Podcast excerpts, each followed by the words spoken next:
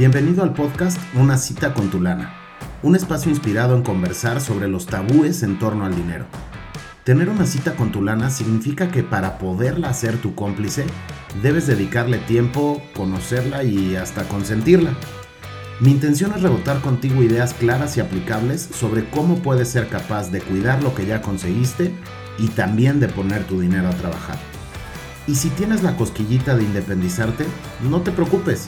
Nuestros invitados y yo te compartiremos consejos sobre por qué emprender tu propio negocio es la solución económica que estás buscando. Sin más preámbulos, hablemos de lana. Hola, me llamo Federico Brunet y estoy feliz de que escuches mi podcast Una cita con tu lana. Como lo escuchaste en el intro, la idea es que agendes un date con tu lana que la procures, la entiendas y que tengas con ella una relación súper cercana. Y a lo largo de cada episodio te llevarás consejos para que tengas con tu dinero un romance duradero y no nada más un amor de verano. Para este primer capítulo quisiera platicarte un poquito de mí y de por qué creo que tomar el micro y grabar mis ideas con todo lo que implique es algo que cuando menos para mí tiene muchísimo sentido. Espero que a lo largo de los capítulos también te haga sentido a ti. Me considero una persona súper afortunada por muchas razones. Sin duda una de ellas es la de tener muchos amigos. Mis cuates en diferentes momentos de su vida financiera se han acercado a mí para pedirme una opinión sobre su lana, cómo invertirla, cómo administrarla o simplemente cómo ponerla a chambear. Seguramente para ellos todo empezó por un eh, Federico parece un güey confiable, le voy a contar a ver qué opina y afortunadamente ha resultado que mis opiniones han sido para ellos, además de brutalmente honestas, muy certeras y la gran mayoría de las veces acertadas. Ver a mis cuates mejorar algo de su realidad financiera, además de mucho gusto, me ha inspirado, porque quiere decir que algo de lo que pienso, o cuando menos de cómo estructuro mis decisiones financieras, pudiera ser digno de compartir. Mis pininos en este rollo de compartir opiniones comenzaron escribiendo para la revista online Entrepreneur hace ya casi dos años y ahora este podcast. Sin duda para mí un reto personal y un pretexto para darle voz a las opiniones que escritas en Entrepreneur, en mi blog personal o platicando con mis cuates y colegas han sido bien recibidas. Sinceramente espero que también a ti te sean de utilidad o que cuando menos te entretengan. Aunque esto no es un currículum ni una entrevista, creo que sí es importante que conozcas a quién escucharás y espero que con mucha frecuencia.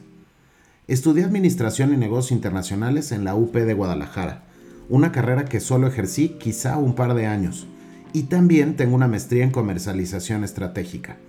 Ventas y mercadotecnia, pues para ponerlo en términos menos rebuscados. E igual que todo mundo, un cursito por aquí o una certificación por allá. Pero bueno, mis estudios son cero relevantes versus la historia de por qué llegué hoy aquí. Y para que sea más sencillo, te lo quiero platicar en momentos que sin duda marcaron mi destino profesional. El primer momento. Por ahí de 2005 me invitaron a trabajar a una constructora al Departamento de Reserva Territorial. Básicamente se trataba de analizar financieramente un proyecto de inversión. Cuánto cuesta el terreno, qué tipo de casas puedes construir ahí, a qué precio y en cuánto tiempo las pretendes vender. Toda esa información la vaciamos en una corrida financiera para ver si era viable o no comprar ese terreno. Probablemente en esta etapa fue cuando empezó mi gusto por los números y a pulir también mi habilidad con ellos. Me di cuenta que lo importante no es a lo que te dedicas, sino qué tan hábil eres financieramente hablando y qué tan bueno es tu instinto de negocios. La frase que más marcó esta etapa profesional fue, ¿Qué hiciste hoy que haya dejado lana? Y me cae que la vivo todos los días. El segundo momento fue la crisis inmobiliaria de 2008 y 2009. ¿Te imaginas trabajar en una constructora durante esa crisis? Me casé en septiembre de 2008 y en enero de 2009 me sientan y me avisan que mi último día será en abril. Claramente, y por supuesto más recién casado, perder mi chamba no estaba ni remotamente en mis planes. De enero a abril de ese año fui a muchísimas entrevistas. Metí mi currículum por todos lados. Vaya, lo que haría cualquier persona normal que busca trabajo. La única oferta concreta que tuve era por el 40% de mi sueldo anterior y además encadenado un escritorio de 8 a 7. Y ahí fue cuando me cayó el 20. Básicamente mis opciones eran eh, joderme con poco dinero y un trabajo espantoso o joderme con poco dinero emprendiendo mi propio negocio y con posibilidades infinitas. Afortunadamente, bueno, claro, a toro pasado, elegí lo segundo. Para que te des una idea del poder de emprender, te platico que en 14 meses yo ya ganaba lo mismo que en mi chamba anterior y para el segundo año ya estaba 50% arriba de los ingresos de mi último trabajo. Además de estos dos momentos profesionales, sucedieron tres cosas personales que no puedo dejar de platicarte. El apoyo emocional y económico de mi esposa, recién casada y aventarse todos los gastos de la casa, mis respetos. Pero sobre todo siempre estuvo ahí, echándome porras de que yo sería capaz de ser exitoso siendo independiente y que además sería lo mejor para nuestros proyectos juntos. Gracias, Fer.